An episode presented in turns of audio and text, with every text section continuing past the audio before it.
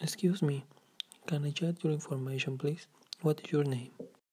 Hi, I am Omar Rios. I am from Durango and 18 years old.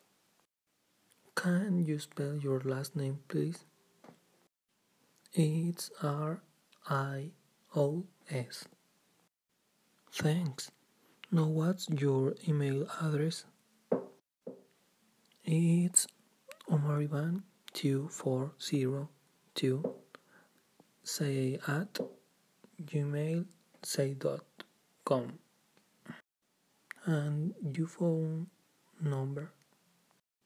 six one eight two one eight six eight six six. Thank you very much. You're welcome